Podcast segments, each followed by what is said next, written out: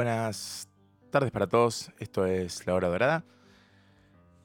15 programa, 15 capítulo de este, de este programa, de este ciclo eh, de charlas temáticas, se podría decir.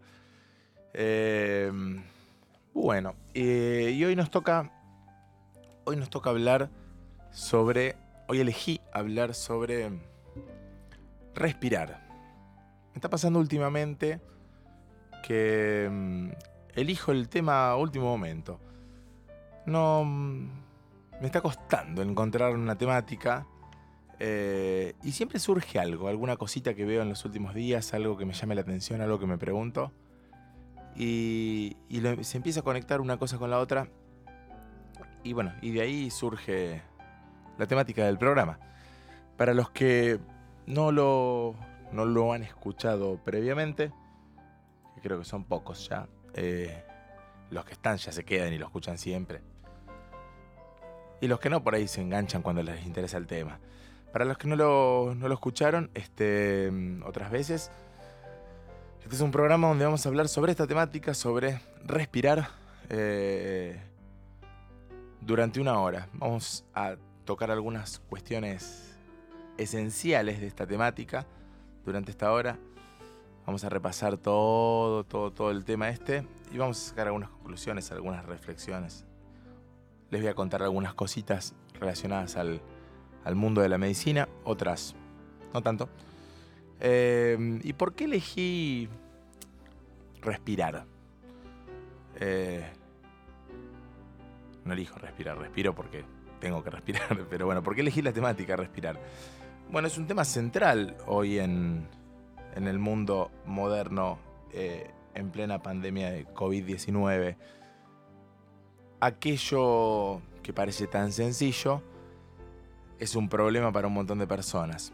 Y en realidad siempre lo fue. Ahora les voy a contar algunos números. Eh, hoy en día respirar parece algo esencial porque la incapacidad para respirar es aquello que está matando a un montón de personas o de repente se le está volviendo algo complejo a un montón de personas. Cuando debería ser algo, o es algo completamente natural.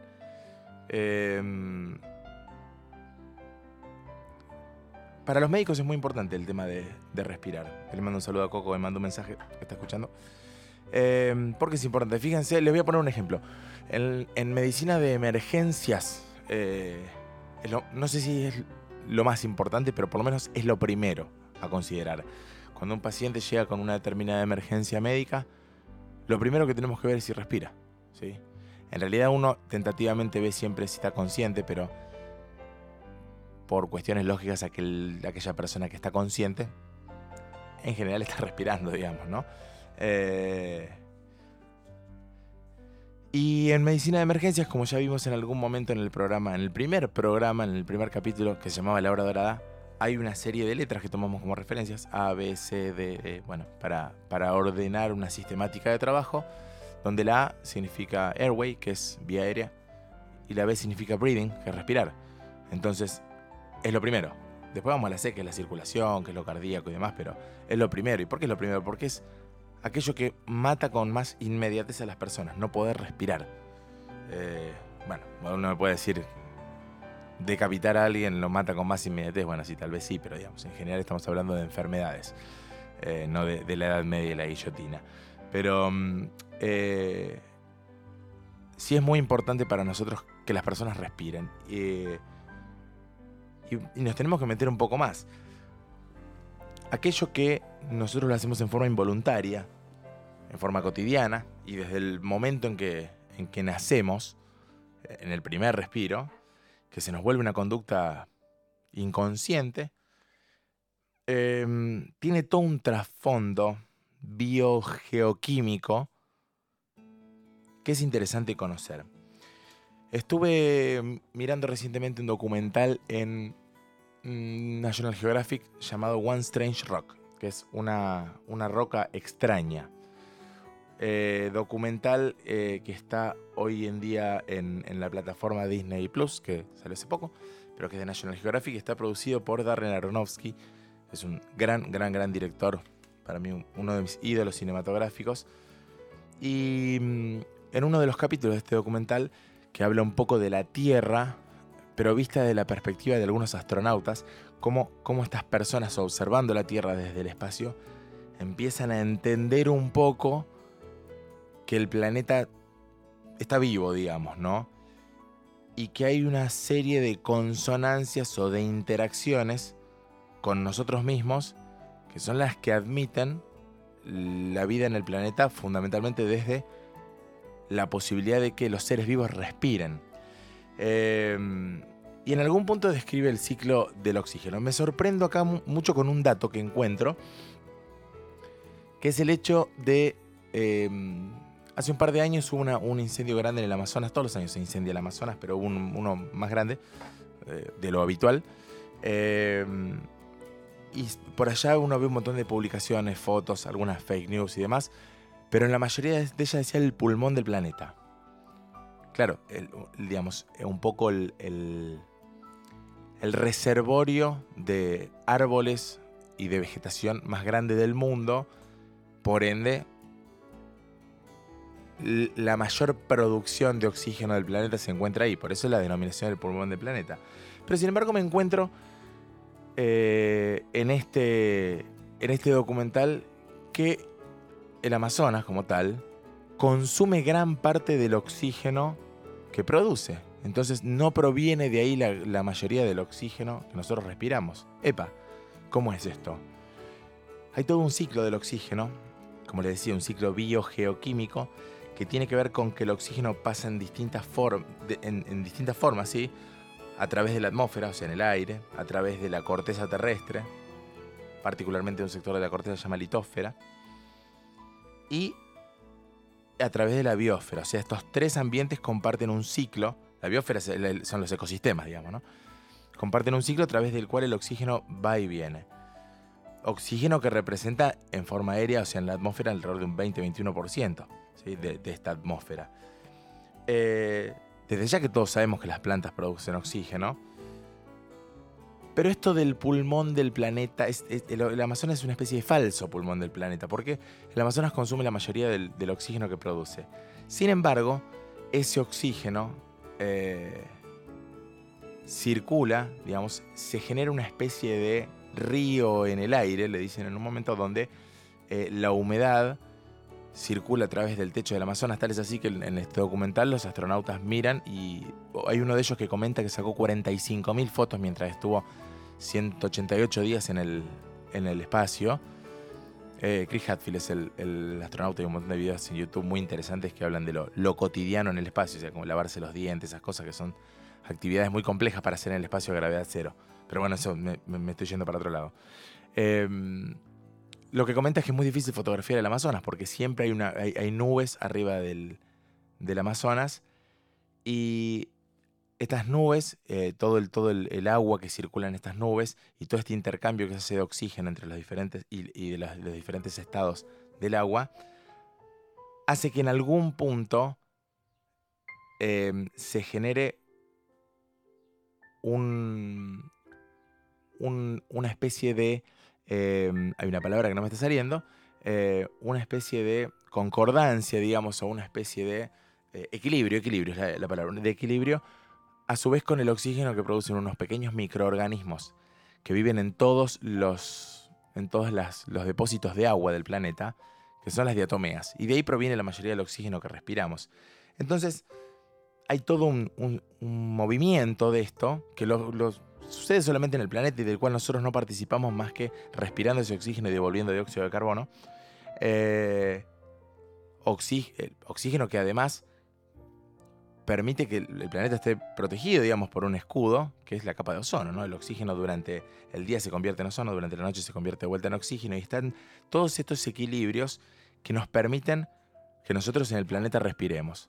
Entonces somos una pieza chiquita de un círculo mucho más grande de un círculo, como les decía antes, biogeoquímico muy grande. Y la verdad que nosotros nos encargamos eh, durante nuestras vidas y desde que existe el ser humano de romper ese ciclo y romper ese equilibrio. Y en, digamos, en, ese quiebre, en esa ruptura, los principales perjudicados somos nosotros. Raro, pero les voy a decir algunos números. Hay muchas personas que mueren por enfermedades respiratorias y por problemas con no poder incorporar este oxígeno que también nos ofrece el planeta. Hay muchas personas que se enferman por no poder incorporarse a este ciclo, que es aquello que nos creó a los seres humanos, ¿no? Para que se den una idea, en el 2017, 2.7 millones de personas murieron por enfermedades respiratorias. Todavía no estaba el COVID, ¿sí? Le tenemos que agregar eh, unos cuantos números más este, este año. Y 1.13 millones de personas murieron por infecciones respiratorias bajas. O sea que estamos alrededor de 4 millones de personas que mueren por enfermedades respiratorias en total en este año. Hoy en día se calcula que hay 65 millones de personas en el mundo que sufren de EPOC. EPOC enfermedad pulmonar obstructiva crónica. Y 3 millones de estos mueren todos los años. Es la tercera causa de muerte en el mundo. Enfermedades relacionadas, enfermedad relacionada al tabaquismo. ¿sí? Tabaquismo que además de contaminar el ambiente, destruye nuestra capacidad de incorporar el oxígeno.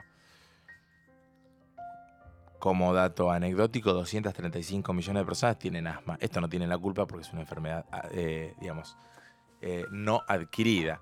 Pero bueno, fíjense cómo en todo este escenario, todos los seres humanos, que somos un montón, eh, nos encargamos de salirnos un poco de este círculo, que la verdad que naturalmente deberíamos estar incorporados como lo hacen también el resto de las especies. Pero bueno, tendríamos que meternos un poco en, entender cómo llegamos nosotros a, entender el rol del ser humano y la, función, digamos, la capacidad de participar de este ciclo a través de la incorporación y el consumo del oxígeno. Y ya vamos a ir a eso. Vamos a escuchar un temita que está relacionado con, con la temática de hoy. Eh, y enseguida nos metemos un poco en la historia de esto y cómo se fueron construyendo todos estos conceptos que nos permiten hoy entender qué rol jugamos nosotros y en qué consta la respiración del, ser humano, aquello que parece tan sencillito que nadie le da bola porque no, lo hacemos involuntariamente. Eh, lo vamos a desarmar un poquito. Vamos a escuchar Respirar de Lisandro Aristimuño.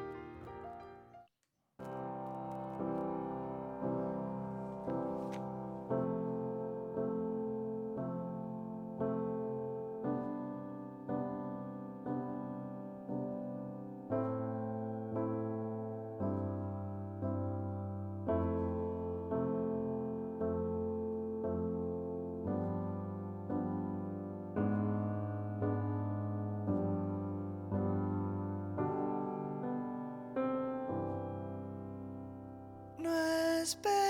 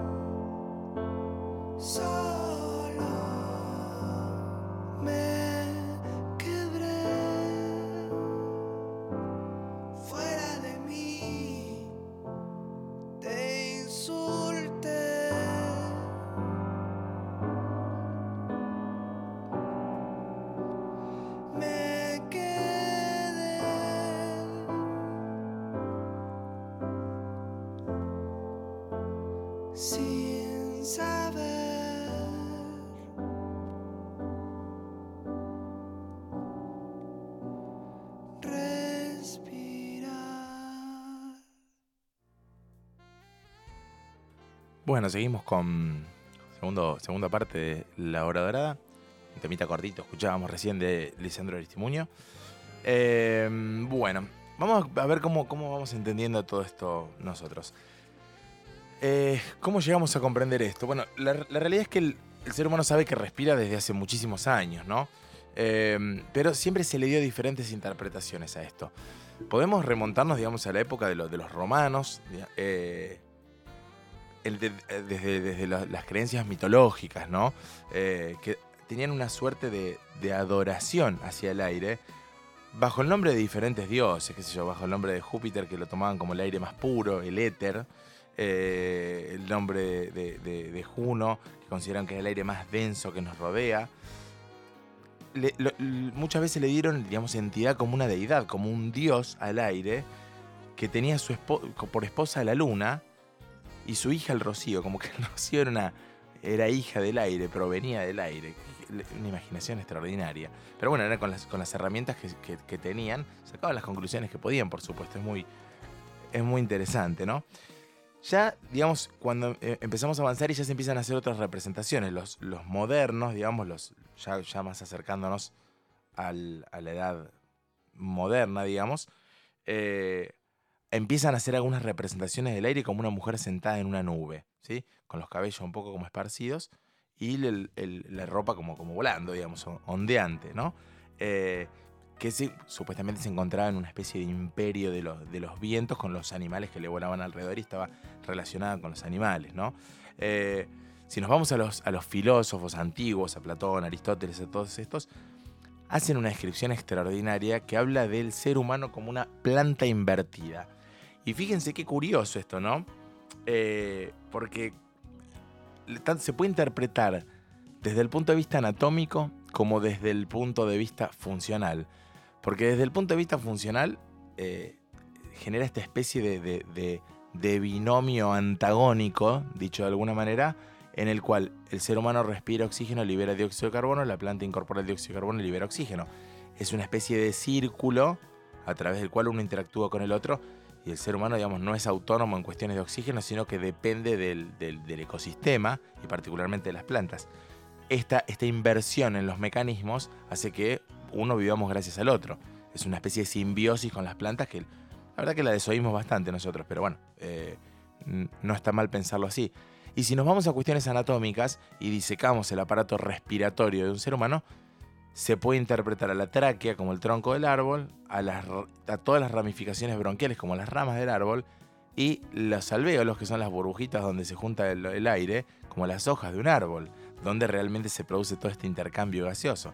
Con lo cual, es muy interesante que haya un, paralelismo no solo funcional, sino anatómico. Em, pero bueno, al margen de estas interpretaciones, el, momento en que empezamos a entender realmente el aparato respiratorio se remonta a la, creación del microscopio en el siglo XVII. Antes de esto, el, galenismo, los, que, toda esta doctrina que proviene, proviene de la obra de Galeno, tenía toda una concepción muy extraña de lo que representaba la, respiración. Decía que el aire entraba, que llegaba a una de las cavidades del corazón, que se mezclaba con la sangre de otra de las cavidades que en realidad anatómicamente no están eh, conectadas, con lo cual esto ya era falso desde el vamos. Eh, para los que saben un poquito, conocen un poco de, cuestiones anatómicas, pensaban que el aire llegaba al ventrículo izquierdo y se mezclaba con el del ventrículo derecho a través de un septum que hay, que es anatómicamente imposible, salvo que haya un defecto anatómico. Y ahí supuestamente se genera una especie, lo, lo que llamaban la sangre purísima que transportaba el... la verdad que no debería reírme porque era lo que se podía interpretar en ese momento, pero ahora parece raro. creo que tengo derecho a reírme porque dentro de 200 años se van a reír de las, las huevadas que pensamos ahora, en algunas cuestiones que creemos que sabemos, pero todavía no sabemos tanto. Eh, ellos probablemente se reían de lo que pensaban los anteriores. Bueno, no me voy. Entonces, eh, se generaba una especie de vapor que transportaba la sangre, que era el espíritu vital, y esto viajaba hasta el cerebro. Entonces el, pulmón era solamente como un fuelle que hacía que entre y salga el oxígeno, eh, y además el, oxígeno ni existía acá, digamos, que entre y salga el aire, ni se lo consideraba. Eh, y además lo que se consideraba es que esta función de fuelle que metía el aire refrigeraba el corazón porque era como el órgano más caliente de toda la economía del, del ser humano. Entonces, esto se busca parecer un poco un motor de combustión interna, donde el corazón funciona como ese motor que levanta temperatura, que se lo refrigera a través de aire, y esta combustión del corazón, ellos creían que daba una especie de hollines que eran expulsados con la exhalación. Extraordinario. Nunca se menciona el intercambio gaseoso, ¿no? Y el pulmón es solamente un conductor, un fuelle que entra y saca el aire. Hay un anatomista después que empieza a describir un poco más la circulación en 1545 sin embargo, eh, o sea, le empieza a generar alguna duda de que los pulmones reciben mucha sangre por unas arterias muy grandes y que no puede ser que sea solamente para nutrir a los pulmones de este, este espíritu vital. Entonces empieza a hacer alguno, un poco de ruido esto. Después hay un, segundo, un, discípulo de, este que les mencioné, que no le dije el nombre, se llama Realdo Colombo, que dice lo siguiente. La sustancia del pulmón en el hombre es esponjosa y blanquecina. El oficio principal de los pulmones es recibir el aire y disponerle a que de él se hagan los espíritus de la vida. Y juntamente refrescar el demasiado calor que en el corazón hay con el nuevo aire frío que de continuo toma. O sea, este tipo sigue con el asunto galénico, no se desprende. Estos ya sabían que había algo acá que no cerraba, pero sin embargo no se pueden desprender de la, de la doctrina anterior. Esto pasa, digamos, o sea, pasa hoy. Si uno no va con un argumento científico fuerte y que pueda tener cierta validación externa, digamos, que otro lo vea como lo veo yo y así se va conduciendo entre una y otra persona, no hay forma de que alguien le crea por más que tenga razón.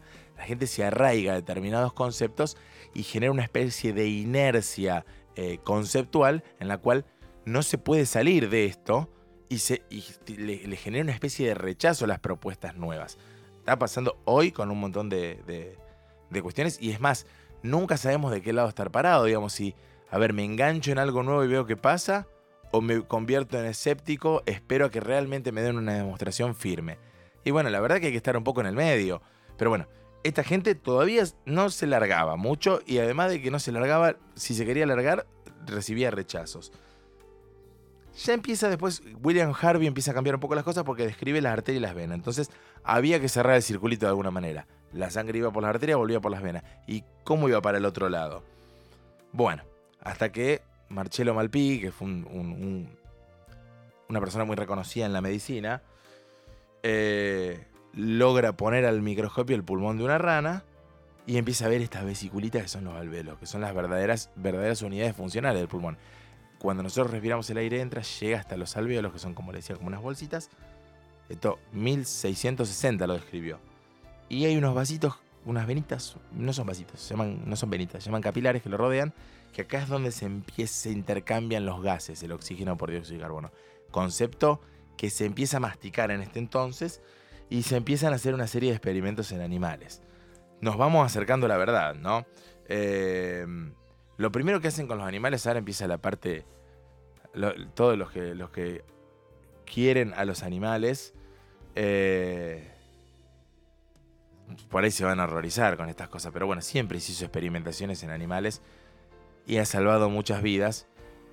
Y lamentablemente para los animales, no con esto justifico determinadas cuestiones, hay un código, de, hay un código que hay que respetar en relación a la experimentación con animales, pero ha salvado muchas vidas y de alguna manera el ser humano se considera la especie dominante en el planeta y experimenta con los demás animales para salvarse a uno mismo, cuando por otro lado también se autodestruye. Pero bueno, no me voy. La cuestión es que eh, volvamos a la línea conductora. Em, agarran un, perro vivo, le hacen un agujerito en la tráquea, le meten un, eh, le meten un flujo de aire, ¿sí? Entonces lo hacen que entre y salga el aire, el perro de 10. Cuando le dejan de hacer entrar y salir el aire, el perro empezaba a hacer convulsiones. Le volvían a meter aire y el perro se recuperaba. Entonces empiezan a entender este intercambio, esto es eh, lo que se llama ventilación, que el aire entra y salga de los pulmones. Después, ¿qué les pasó? No entendían si era la expansión del pulmón o la entrada del aire el asunto. Entonces le generan un flujo continuo, pero sin expansión. Le hacen unos agujeritos a los pulmones abajo para que el aire salga por otro lado. Y el perro se mantenía vivo. Entonces empiezan a entender que el ser humano necesita aire para vivir, ¿sí? Y después se agrega el concepto del aire fresco, porque ocho años después, uno de los que participó de los experimentos anteriores, ¿qué hace? Hace respirar un perro en una bolsa, en, un, compartimiento cerrado, y el perro se empieza a morir cuando puede respirar un rato. Entonces le saca la bolsa esta, el, el compartimento, y el perro se recupera. Entonces dice, no, no, no es solo el aire. Hay algo en el aire entonces el aire tiene que ser fresco, tiene que agarrarlo del ambiente. Y así nos vamos empezando a entender lo que necesitamos para vivir, cuando ya hacía miles de años que vivíamos sin entender qué era lo que nos, mantenía vivos. Avanzamos un poco, siglo XVIII, la poesía descubre el oxígeno y ya está, acá entendimos que esto era lo indispensable para la vida. Y se empieza, digamos, a establecer, médicamente hablando, ciertas estrategias para ofrecerle oxígeno a las personas. El primer respirador se le atribuye a Paracelso en el 1530, ¿sí? que le fue como la mierda con esto, porque el aire se le contaminaba con una especie de cenizas. No, no le fue bien, ¿sí? Después logró hacerlo a través de una traqueostomía en 1555 y, esto fue una de las primeras eh, cuestiones explosivas en términos de poder ayudar a la gente a respirar.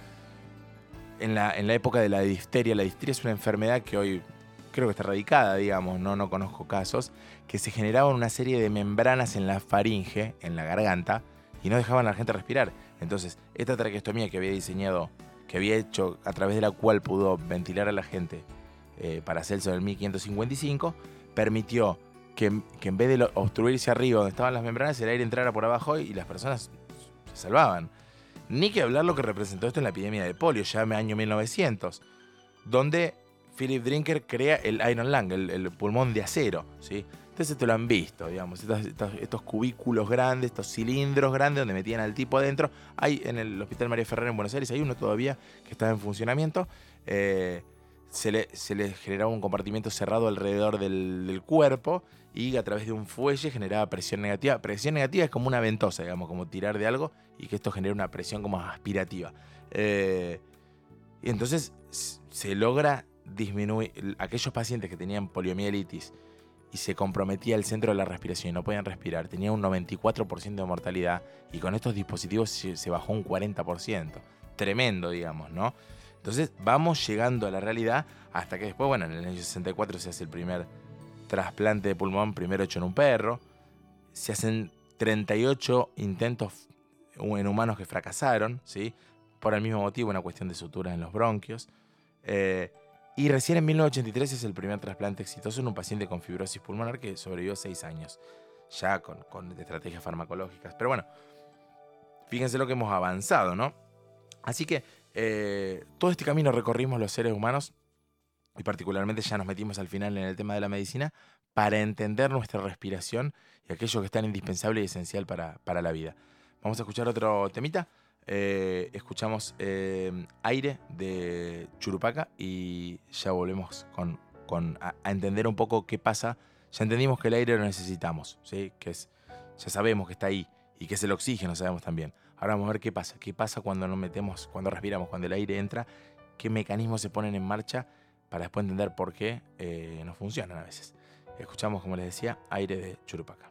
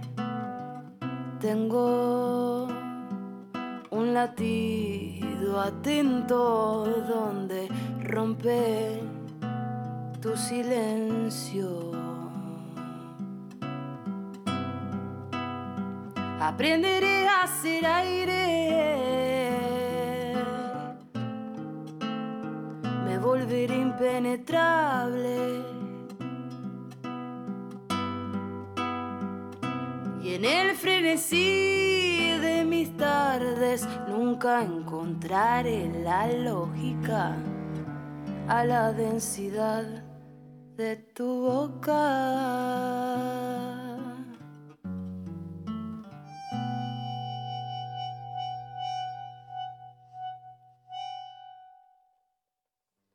canto y se agudizan mis pasos. A veces te pienso oscuro a veces claro. Creo, no, no, no, en lo que tengo y nada más. ¿Cómo estarás de sordo si no escuchas?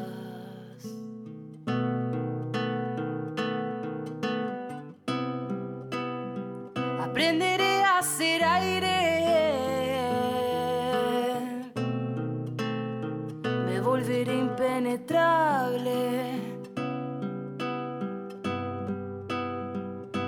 Y en el frenesí de mis tardes nunca encontraré la lógica a la densidad de tu boca.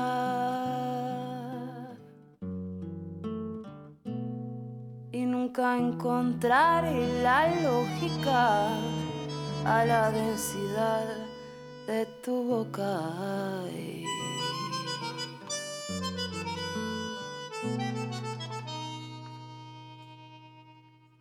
Tan muda. Bueno, seguimos eh, con la hora dorada, tremendo tema ese, gran banda, Churupacá. Bueno, les cuento entonces qué pasa. Eh, ya se, se, se alinearon todos los planetas. En realidad se alineó el nuestro solo con nosotros. Produjo todo el oxígeno, el Amazonas, las diatomeas, toda la historieta.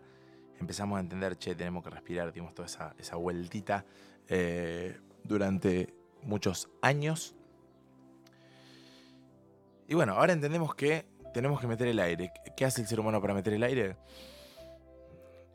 Genera lo que se llama una especie de presión negativa. ¿sí? Contrae los músculos de la respiración, fundamentalmente el diafragma, que es el músculo que separa el tórax del abdomen, y esta contracción genera esta presión negativa, lo que les decía antes, como una especie de succión de ventosa, y el aire del ambiente entra. ¿sí? Es lo contrario que pasa con un respirador. Cuando un paciente está en un respirador no hace eso, sino que es el aire, es el respirador el que empuja de alguna manera el aire hacia los pulmones.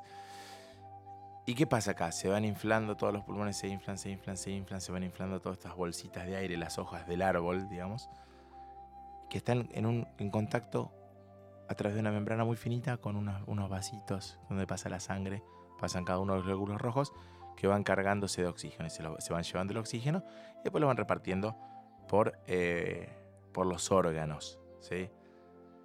Y claramente, digamos, ya podemos darnos cuenta que esto puede fallar en varias instancias.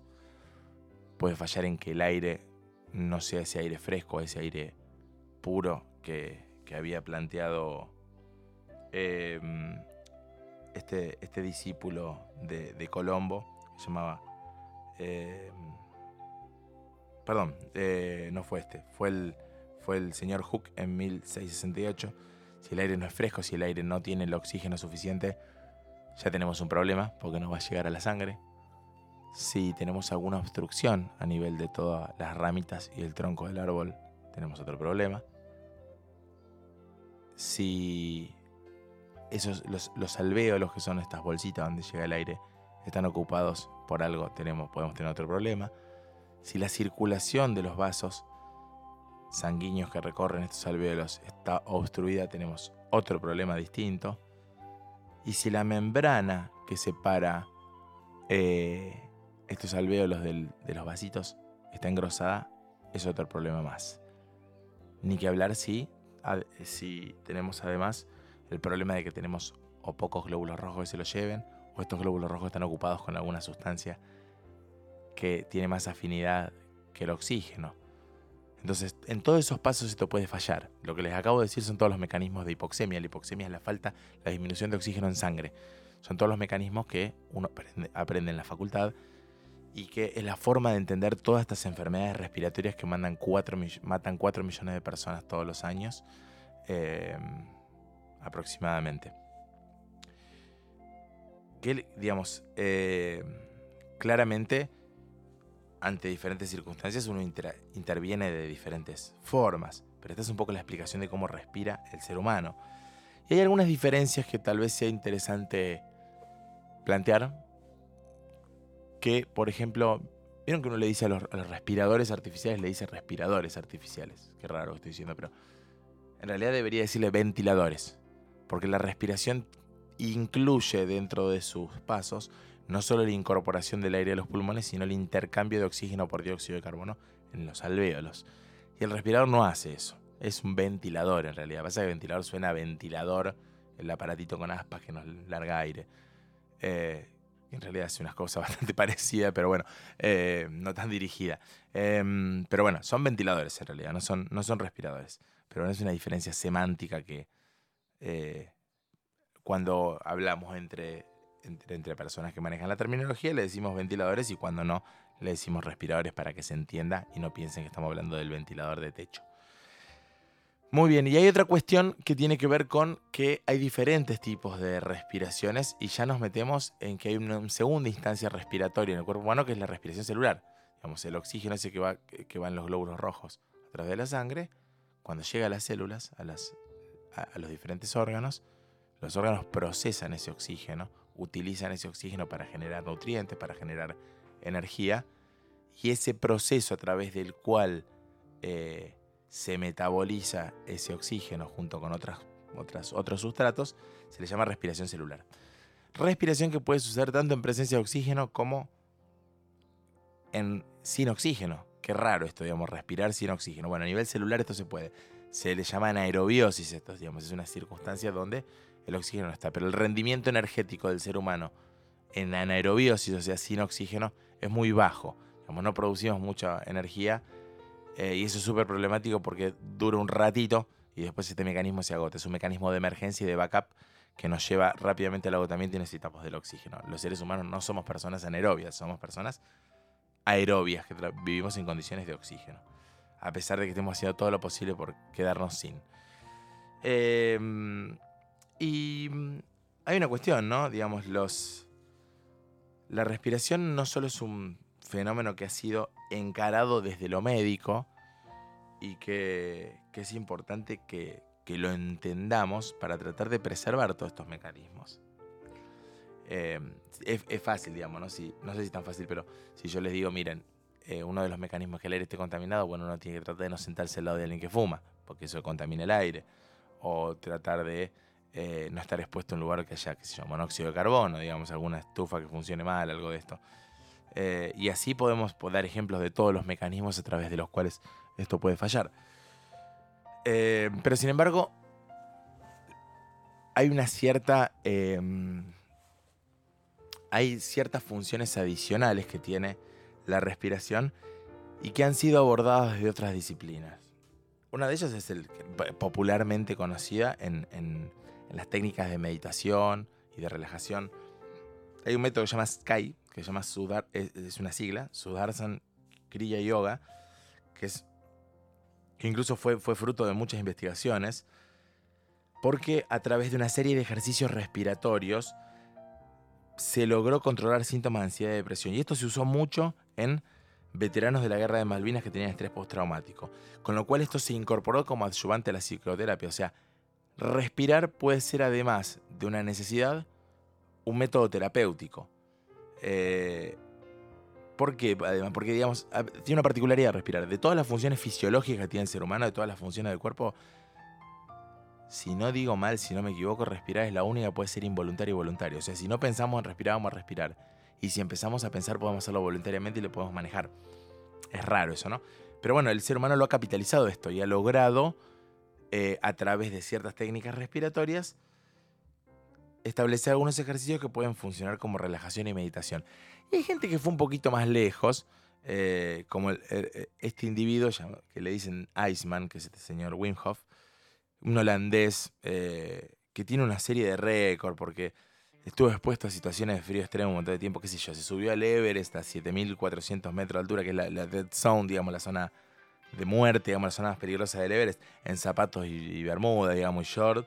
Eh, corrió una maratón, no sé, en el, Ártico, no sé dónde corrió una maratón con, con la misma vestimenta, con eso sin entrenamiento previo. Y uno de los récords que tiene es que estuvo 120 minutos cubierto de hielo y no se murió, digamos. Eh, no morirse es un récord. Bueno. Em, y el tipo dice que a través de cierto entrenamiento respiratorio él puede modular el funcionamiento del sistema nervioso autónomo. El sistema nervioso autónomo es aquel sistema automático del cuerpo que regula las funciones vitales. ¿sí? Regula la frecuencia cardíaca, regula la digestión, todas las funciones involuntarias, digamos. Eh, la respiración, la presión arterial, todo esto. Y él plantea que a través de una serie de entrenamientos puede regular esto y a su vez puede un poco como regular eh, el sistema inmunológico, o sea, las defensas del cuerpo. Hay algunos estudios publicados de esto, pero son chiquitos y la evidencia clínica científica es por momentos cuestionable, ¿no? Porque a veces es demasiado entusiasta. Pero lo que no tengo dudas, digamos, es que hay una cierta interacción entre todas estas cosas. Digamos. Como ya lo hablamos alguna vez, el ser humano no puede ser fragmentado en un órgano, el otro órgano, una función, la otra. Porque, digamos, funciona todo integrado, digamos, e individualmente no funciona nada. Si individualmente algo no funciona, puede llegar a ser reemplazado, pero e, e, eso solo no funciona sin todo el contexto. No sé si me explico. Bueno, en definitiva, eh, incidencia hay de esto y, la respiración participa en todos estos procesos.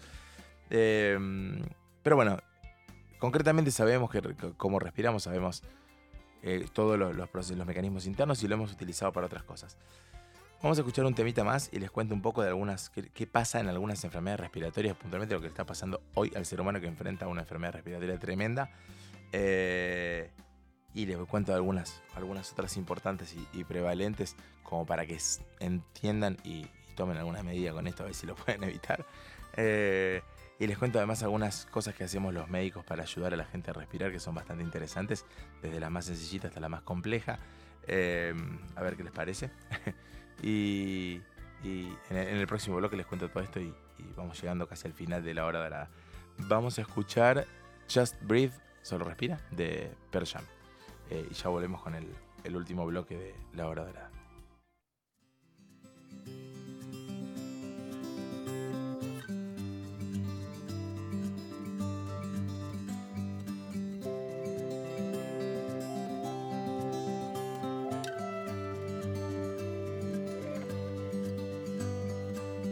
I understand that every life must end. Uh-huh. As we sit alone, I know someday we must go on. Oh, I'm a lucky man to count on both hands the ones I love. Some folks just have one, they got none.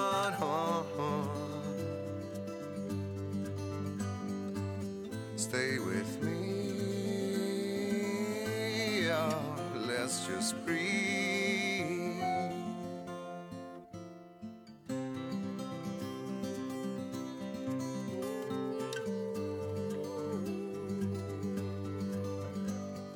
Practiced all my sins, never gonna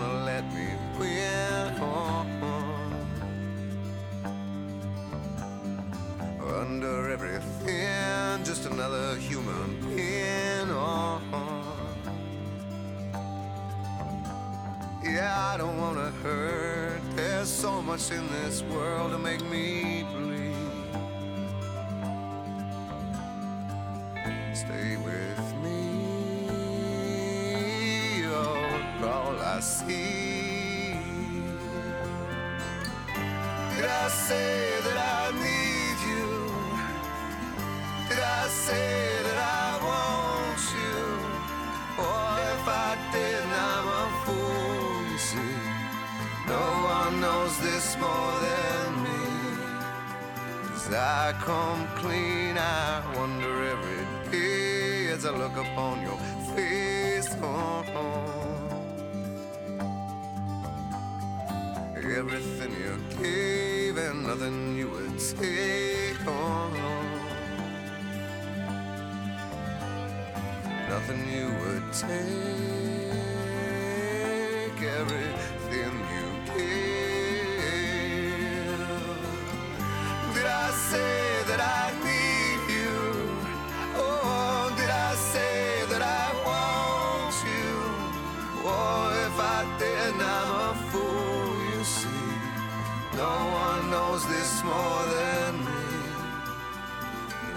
Come cleaner.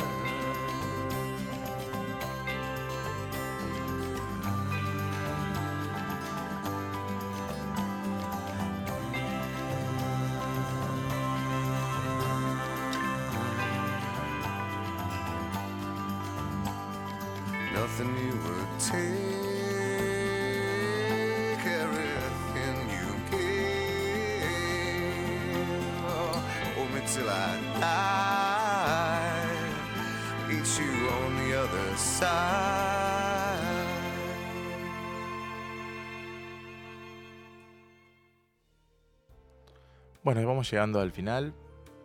Eh, temazo. Temazo de Persian, Just Breathe. Son todos buenos los de hoy. Y el último eh, es tremendo también. Muy anunciado, digamos, por la temática. Se le ocurre a todo el mundo.